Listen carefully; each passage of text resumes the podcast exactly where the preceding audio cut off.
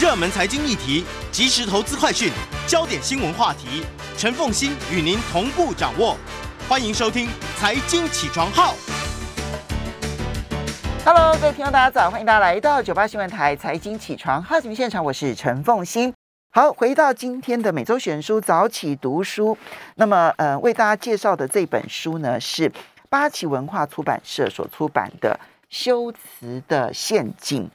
为何政治包装让民主社会无法正确理解世界？我觉得，与其说是不能正确理解世界，是应该应该说是让民主社会根本无法沟通。好，修辞如何反而让人们无法沟通？今天呢，我们特别邀请的是这本书的译者刘维仁，非常年轻的一位朋友。你非常爱这一本书。啊，对我非常爱这本。能不能用一句话来说这本书？呃，这本书的主旨就是，呃，因为社会有不各种不平等的存在，只要这些不平等继续存在，那我某些宣传跟某些观看世界的方式，就会让我们明明已经中了宣传，或者明明有偏见，就还是会以为自己是中立客观的。嗯，所以你觉得这本书？可以帮助我们点破别人的不中立、不客观，还是比较帮助个人去理解自己的不中立、不客观？呃，它可以同时做两件事情，主要是让我们自己注意到自己可能并没有自己想象中的那么中立、客观，那么了解世界。嗯，所以我们最后会提说，希望能够带给大家的这个最重要的礼物是什么？对不对？一本书总是要带着礼物来的，哈。那这本书的作者啊，那么是这个杰森杰森史史丹利，你要不要先来介绍一下这本书的作者？哦，呃，他是那个 MIT 的哲学博士。啊，呃，MIT 有一个，因为我们大家都知道说他是做那个理工为主，不过他其实在做语言哲学啊方面其实是很强的。啊，他是在这个算算是最顶尖的全世界最顶尖的语言哲学的研究所当他博士，那他现在在耶鲁大学当教授。然后他主要研究的主题是从呃语言的方式去研究政治宣传，然后民主，然后言论自由跟极权主义。嗯，所以语言研究其实，在哲学的这个领域当中，它算是一条支线，对不对？对。嗯，我们就要来谈说说这本书，它主要谈的是民主国家的宣传。哈，我们会认为说宣传它可能就是集权国家的洗脑。但是，呃，Stanley 他特别关心的是民主国家的宣传，为什么？呃，就像凤欣姐、凤欣姐刚刚讲的哈，呃，集权国家都会直接承认说自己有宣传部，那民主国家根据规则，呃，是绝对不会承认自己有宣传部的。民主，世界上的民主国家也都不承认自己有宣传部，嗯，啊，也不承认自己的说法叫政治宣传。但其实我们都知道，政治宣传一直存在。那这种政治宣传它的问题是会在是出在哪里呢？因为民主国家，我我们希望每个人都可以表达自己的意见，我们希望每个人国家每每个人根据自己的呃意志跟喜好去选择政策跟候选人。对。可是你有没有想过，如果今天当有没有某种方式，呃，变成我们不知道自己到底真正要的东西是什么，然后看不见自己的利益，然后无法形成自己的意志跟判断，反而变得我们的判断对于那些有权势的人。啊，甚至是掌握政治资源的人有利，那会变得很可怕，而且民主就变有有名无实了。嗯，所以作者觉得说，民主国家的宣传其实比非民主国家的宣传还要可怕。嗯，我其实我觉得我很长一段时间我都相信说啊，人民的眼睛是雪亮的啊，然后人民其实都能够有完全自主判断能力，然后呢，每一个人其实都可以为自己的行为来负责。这是一个呃，这是从一九八零年代的时候呢。那么，嗯，整个的自由市场主义啊，新自由主义当中呢，所宣传的一个很重要的一个概念哈。那么，但我慢慢的越来越觉得，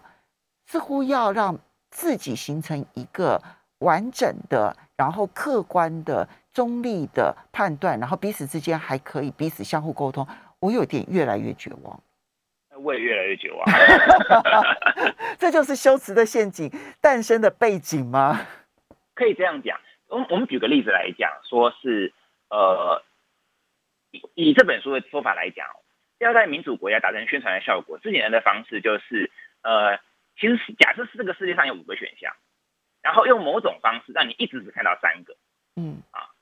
这个某种方式就是我们使用语言的习惯。嗯例如举个我举个例子来讲，像呃，我想全世界的人没有人不喜欢呃物质成长变好，没有人不喜欢过更好更好的物质生活，所以应该所有人都喜欢拼经济。可是像我们台湾常常看到一个状况是，我们会觉得说啊，拼经济可能就是要做代工嗯啊，然后呃，我们可能会觉得说有一些产业的那个科技程度比较高，或者是产业科技程度比较低。那后者我们假设说我们可能会是农林渔牧业。当，如果我们把拼经济这个概念，我们不断的讲拼经济，然后我们想到的事情是所有人都去做科研啊，那甚至可能所有人都去做生意，我们把一些呃其他的产业，我们不去投呃资源的时候，那是不是那边的产业的毛利率就比较低呢？久而久之自然如此嘛，因为我们知道所有的产业要升级，全部是需要资本的。对，那久而久之，那那那边的呃可能可以赚更多钱的东西就消失了。那并不是你知道，并不是所有的人的才华都适合去做工程师，因为工程师要能够耐得住寂寞一直在荧幕前面打字，巴拉巴拉巴拉啊。可能有人 可能有人适合去前线看呃作物，看看动物，然后从其中抓到说，哎，这个呃目前动物的状况是怎么样，我应该如何改进它肉质什么之类的东西。那你把后面那群人他没有得到资源的时候，他自然而然就没办法做出经济产出。这样的情况就会变成，你明明好像说，呃，我应该要拼经济，可最后你反而降低了整个国家的产值，而且你耗费了很多，呃，浪费了很多人的才能。所以这种就是民主国家所谓的宣传。好，所以维仁刚刚提到一个很重要的概念，就是假设我今天谈的是拼经济，但是呢，我把拼经济这件事情呢，已经灌输到每一个人心里头所想象中的拼经济是在 A 框架里头，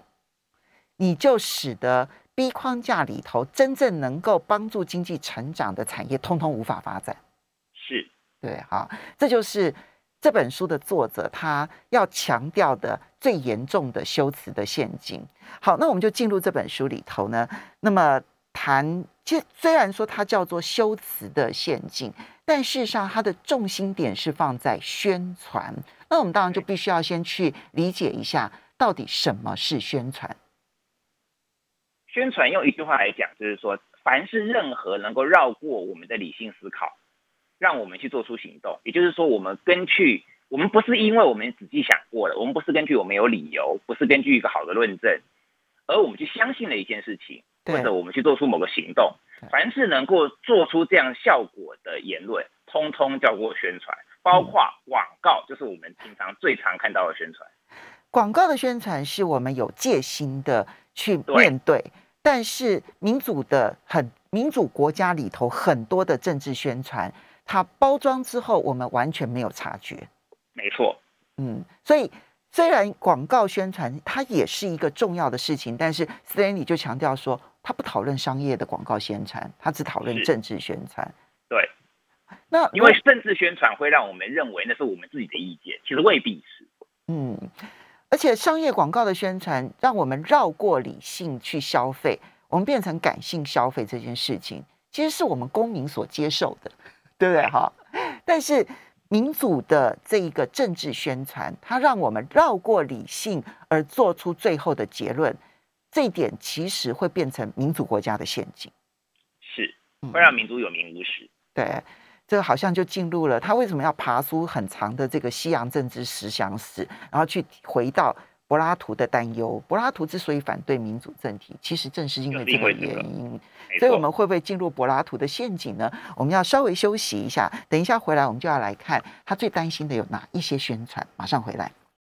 欢迎大家回到九八新闻台财经起床号节目现场，我是陈凤欣。在我们线上的是《修辞的陷阱》这本书的译者刘维仁。今天每周选书早起读书为大家介绍的就是八旗文化出版社所出版的《修辞的陷阱》，它的副标题叫做“为何政治包装让民主社会无法正确理解世界”。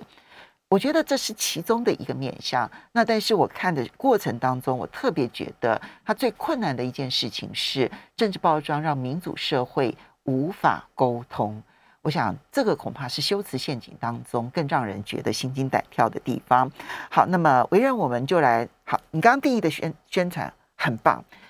但是它还继续的区分有不同的宣传。那么这个区分的目的是为了拆解什么是对民主社会危害最大的一种宣传形式。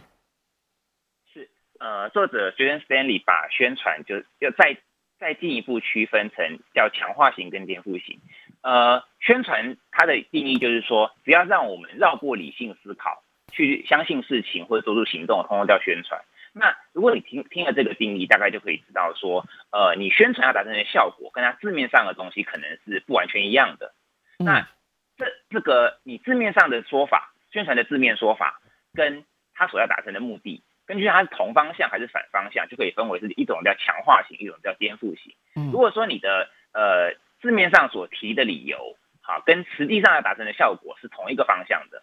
例如说，如果我用一些呃。听起来很健康的东西，让你子女去做出一些很会让你变健康的行为，嗯即使是到过理性的方式，这个东西叫强化型。那如果说是反向的，会让你变得更不健康，就是变成颠覆型。所以医生如果告诉你说，你就是要多运动、多喝开水，然后呢，呃，这个睡眠充足，对他让你完全不去思考说，为什么我要多运动，为什么要多喝水，为什么要这个这个好好睡觉，这样。虽然他没有让你去理性思考这件事情，但是他是强化型宣传，而且他的目的真的是为了你健康。对，有时候是这个样子，有时候是这样子，有时候是，有时候不是。对，因为反反正他如果没有真的告诉你理由，这其实是宣传。嗯，对，没错。那这是强化型，但是另外一种更更让人担心的叫做颠覆型。颠覆型主要的麻烦就在于说，嗯，我们我们这边举呃美国例子好了，啊，呃。这本书有举好几个美国会妨害民主的颠覆型宣传的例子，其中一个最麻烦的一个状况，大概就叫做，呃，我们说我们要让民主的选举变得更更合理，啊，结果就我们就就把有一些人变成他不能投票，我们说哦，有一些人可能会会灌票啊，或者是做票啊什么之类的，啊，可是可能我们没有好的呃科学证据去证实这件事情。我们就其实让这些人不能投票。那请问最后的结果是，民是更多人参与民主，还是更少人参与民主？所以用因为可能会有弊端而阻碍某些人参与投票，表面上看起来是为了民主的公平，但实际上面它是伤害了民主，因为它失去了民主当中希望让所有人参与的最基本原则。是，嗯，这种是颠覆型宣传，它甚至于称之为叫做。惑众妖言，哎，维尔，你你特别让我们理解一下，他英文当初是怎么讲的这样子，然后你为什么要翻译成为惑众妖言？不是妖言惑众哦，是惑众妖言，因为那个主持是那个言言语，对，言语，yes，它原文是 demon gongo，这个这个字，呃，在英文就是专门，它就是指蛊惑人心的意思。嗯，你信了之后，好，呃，就会信到奇怪的东西。嗯，然后呃。西方文明里面第一个会被称为巅峰公国，大概就是谁？是苏格拉底嘛？大家都怎么讲说他是？他是讲妖言惑众啊，所以我就直接这样子译。对，嗯，好，那但是你把它为什么要把它翻译成为惑众妖言？跟我们一般习惯的妖言惑众很不一样。就像刚刚付欣姐讲的一样，因为主词是这个言论，这个表达方式。嗯，好，所以惑众妖言、颠覆型的宣传当中的惑众妖言，对民主的伤害。会是最严重的啊？为什么？好，这边要讲一下，呃，颠覆型宣传里面，所谓他所谓的惑众谣言，它是建立在一种称之为有问题意识形态的东西上面。啊，那这边可能会稍微要呃，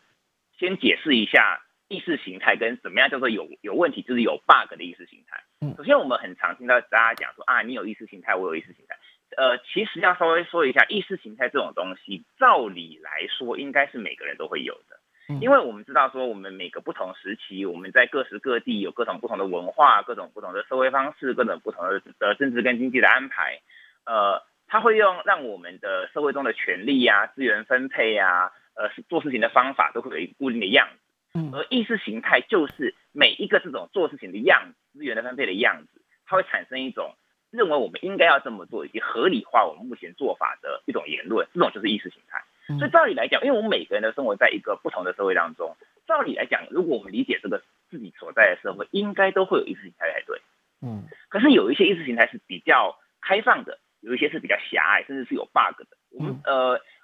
因为呃要翻译成中文啦，它的有那个有问题意识形态原文是 flaw，但其实真正的意思是 bug。嗯啊呃，我们大家都知道电脑会有 bug 嘛，手嗯机会有 bug，一旦有 bug 之后，你可能荧幕就开不起来，或者视窗一直关不掉，对不对？嗯那个 bug 不是你现你想要关掉就可以关掉的东西。嗯，有一些意识呢，意识形态就有这样的特质。嗯它最明显的例子就是让你以为你看到的是世界的全貌，嗯因为你会有系统的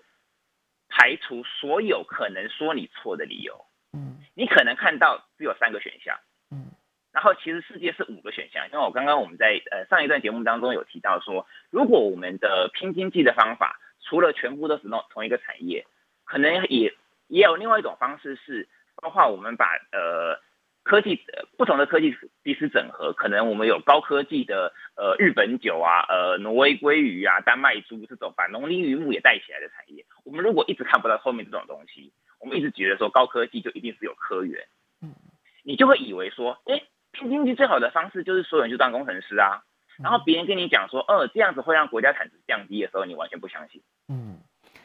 嗯，当然，这一个意识形态跟有问题的意识形态，它其实在不同的时代里头，它可能会用不同的面貌来呈现，或者不同的社会用不同的面貌来呈现。那么，我们举个例子来说好了，比如说在这个一九六零年代之前的美国，哈，那个时候其实他们对于黑人的参政权这件事情，还有黑人在社会上的所有的他的地位、他的行为的那一些规范，他常常他的问题是出在说，既得利益者看不到受迫害的这一群人，他们在民主社会里头所遭遇到的伤害，他就违反了民主所要的那一个原则。所以，所谓的有问题的意识形态是这个这个意识形态刚刚好伤害了你所处的这个社会当中所要的民主跟自由。对，它让一部分的人无法自由，让一部分的人没有办法参与民主，而有既得利益、有能力的这一批人，他们看不见，所以他们伤害了别人而不自知。是。然后他的方式就跟呃风英姐的风英姐在节目一开始有讲到说，谈论的跟讨论的规则有关。嗯因为有问题的意识形态会让你觉得说不符合你现在所相信的世界面貌的一些说法，本身就不值得采信。嗯，那最常采用的方式就是说，可呃两种，第一种是我们常常听到的以人废言，嗯就说啊，因为你可能跟我的立场不同，或阵营不同，哦，或者说甚至可能只是年纪不同，你说的话就不值得听，这是我们很常听到的。嗯，啊，那另外一种方式则是说。呃，有一些，因为我们都知道，有资源、有权势的人总是可能比较容易有知识。我们就说啊，只有某种人说的知识才算是知识。就像刚刚凤清姐讲到，当时可能呃，在美国可能一段时间之前，可能大概到对，没错，大概到七零到九零年代的时候，呃，都会觉得说，好像黑人讲的知识就不是知识。对，那这个时候黑人说，呃，没有啊，你们说的世界跟我看到的世界不太一样。那其他的人就会说，没有，因为是你说的东西是错的。嗯那这个东西就会讲到说，呃我们要如何破除有问题的意识形态。嗯呃，作者这边提到另外一个概念叫做说 reasonable，啊，就是我们呃愿意讲道理。这边我们讲的讲道理，不是我们平常可能很听众朋友常常听到说讲大道理，不是这个意思，哦、不是说叫人家一定要遵守这个意思，是指说呃可以呃穿着别人的鞋子，就是可以去想说，如果我今天是对方的话，我愿不愿意接受我现在所说的说法？嗯像刚刚如果讲说是呃垄断知识面貌这个情况，或者说是呃单纯只是用呃年纪不同哈、阵营不同去不听别人说话，你自己想想看就知道，怎么如果你是对方，怎么可能接受这个说法嘛？不可能嘛？嗯我们不可能说哦，比我们小二十岁的人就不值得听，或比我们大二十岁的人就不值得听。如果我们是对方，我们绝对不会接受这个说法。嗯如果我今天我要跟你讲说，呃，世界不是你想的这样，是我说的才对，我应该是说出一套你呃，你也可以去验证，你也可以去查一查，就可以知道我是不是可能说的有道理的东西。或者我们换一种方式，就是我相信你相信你的道理，所以我先试着从你所思考的方式去想一遍你可能的道理是什么。没错，我从你的角度去想一遍你的道理之后，也许我这里面我会有一些觉得也是可以接受的，而我会调整我自己，之后变成我们两个人都能接受的道理。没错，嗯，如果我们越常在讨论的时候使用这种方式，常常检视自己，我们就越不容易中有问题的意识形态。嗯，还记得刚刚讲有问题意识形态是什么吗？就是明明我们看到三个选项，其实世界上有五个。然后我们把剩下的两个说，呃，因为某一些这是某一些人讲的，所以我们不要相信。某一些人可能带有自己的意图，所以我他可能是这是骗我们的，所以我们通通不要信。或者是某一些人，他们根本就没有知识，他们都是头脑简单、四肢发达，所以我们通通都不要信。于是我们看不见这两个选项。嗯，所以当我们把这些东西都拿掉之后，我们就慢慢可以从三个选项看到四个，从四个变成五个。嗯，所以为人其实啊，嗯。今天刚好邀请的是译者，我就觉得这边呢跟伟人的沟通有一点是我在访问其他的这一个这个导读者呢没有办法去好好去细细思索的地方。其实伟人，我刚刚听起来，你其实，在那个修辞上面呢，其实非常小心翼翼。所以 reasonable 你要翻译成为愿意说道理，好，跟我们一般讲说啊理性的不太一样。我们休息一下。欢迎大家回到九八新闻台财经起床号节目现场，我是陈凤欣。在我们线上的呢是这个刘维仁，他是八旗文化出版社所出版的《修辞的陷阱》这本书的译者。然后这本书的副标题就叫做《为何政治包装让民主社会无法正确理解世界》啊。好，维仁，其实我们刚刚问了一个，你在翻译上面很细心的去翻译出了一个名词，这个当然是你。稍微的修改了之后的一个名词，希望能够更原意的去反映出原文当中的那一个名词，它是一样的，但是你把妖言惑众变成惑众妖言，因为要让大家体会，重点是那一个言论，就是它是能够迷惑众人的这一种不当言论，对不对？哈，那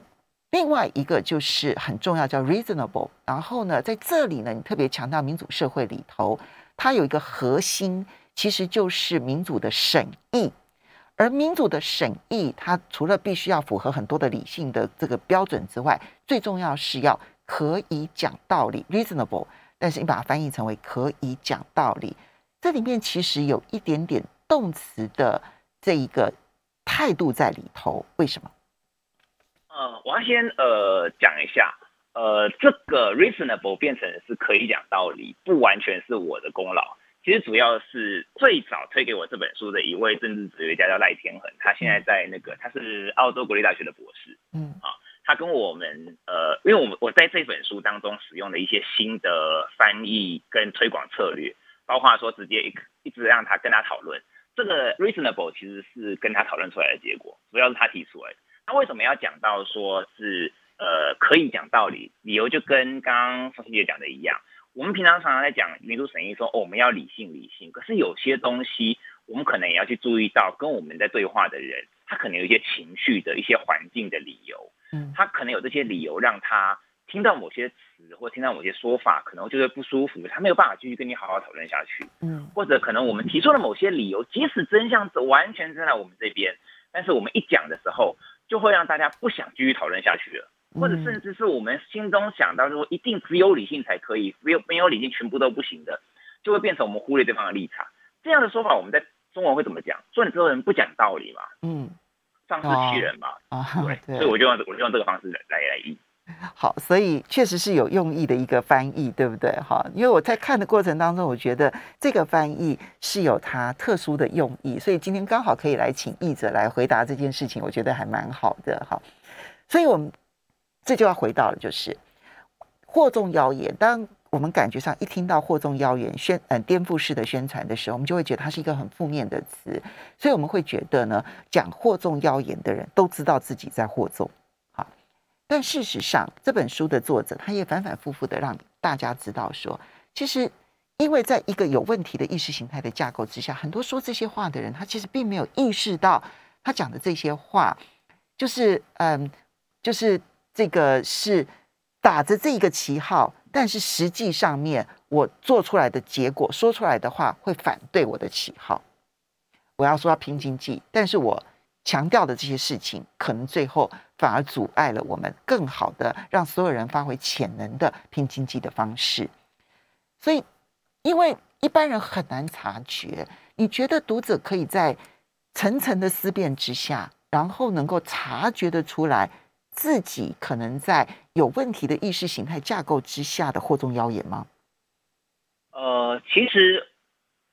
这边要要解释这个问题，啊先我讲一件事情，就是说，呃，我们之所以会有意识形态，就像我刚刚讲意识，包括意识形态是什么？意识形态是一种呃社会经济之政治的安排。我们每个人都在自己的社会政治经经济安排当中。那我们所相信什么事情，我们觉得这个社会要长什么样子，几乎注定会跟我们目前在做什么工作，我们是什么性别，我们目前的甚至可能收入跟我们的社会地位如何相关，几乎是一定摆脱不掉的。嗯，而我们所会要说出说，呃，世界可能希望能长成什么样子，通常也跟自己的利益脱不了关系。所以其实这个作者有很明确的说出来说，我们之所以很容易这种有问题的意识形态。是因为我们很难，我们的天性很难去直接接受那种违反自己利益的说法。对，我们很难跳脱，完全跳过自己的利益，去平等的尊重别人。那这样来讲好像很悲观，对不对？其实还是有方法。嗯，就是我们尽量多元去看看世界上还有其他的可能性。嗯，那因为这本书其实本质上它还蛮。呃，学术哲学的，对，所以它并没有包含呃各种不同的世界面貌，各种不同的经济安排，呃，政治经济学之类的东西。我个人的看法是说，呃，作者提出了像 reasonable 这个愿意讲道理这个好的讨论方法之后，我们最简单的方式就是我们可以用这个方式去看看其他的呃跟自己立场不同或我们没有看过的一些人怎怎么生活，一些其他国家如何。呃，安排社会如何拼经济？那我们看过越多之后，我们可以来想想看，说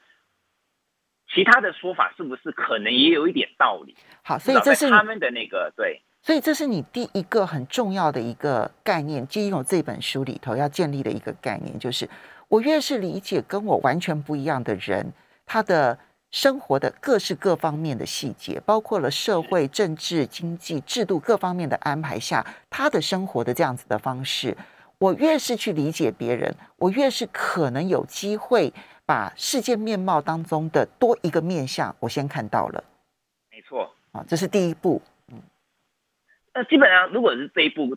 达到的话，通常因为其实人人，我觉得人还还蛮善蛮善良的，某种意义上，我们几乎不会去已经认识真正认识了某一个与我不同的人，然后我还在跟他沟通的时候讲完全不讲道理的方法。嗯，好，好像我们几乎找不到这样的例子。嗯，通常我们会讲出不讲道理、无视对方立场、无视对方的呃状况跟困境，都跟我们不够了了解他有关。嗯，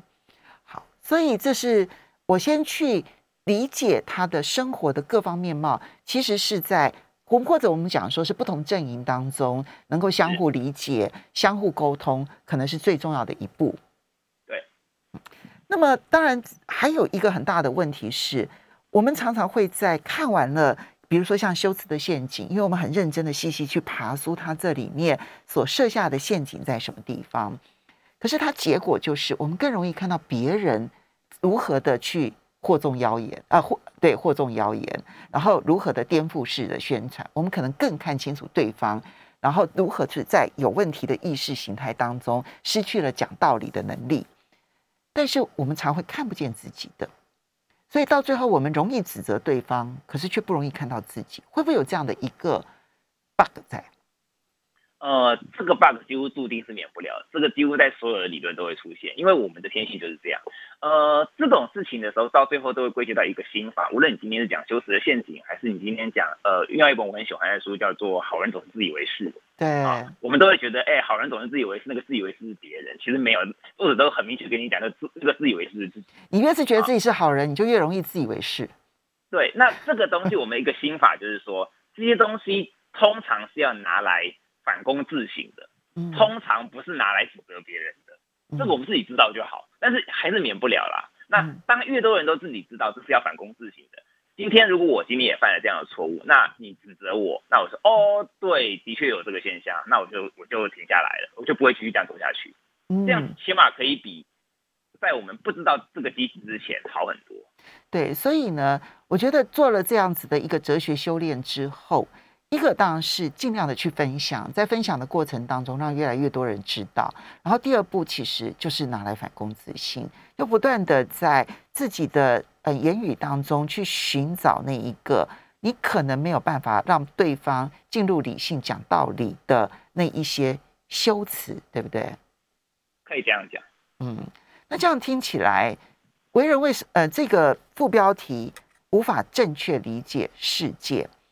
跟我在看的时候，我的理解就是为何人们无法沟通，它其实是这本书变成的两个面貌了，或者你也可以说是一体两面。嗯，这两个其实这两个面貌其实它最后指向是同一件事情，就是我们的谈话方式、我们的沟通方式会让我们理解世界的方式偏误，甚至也会让别人理解世界的方式偏误。嗯，所以如果能够好好的去认识自己。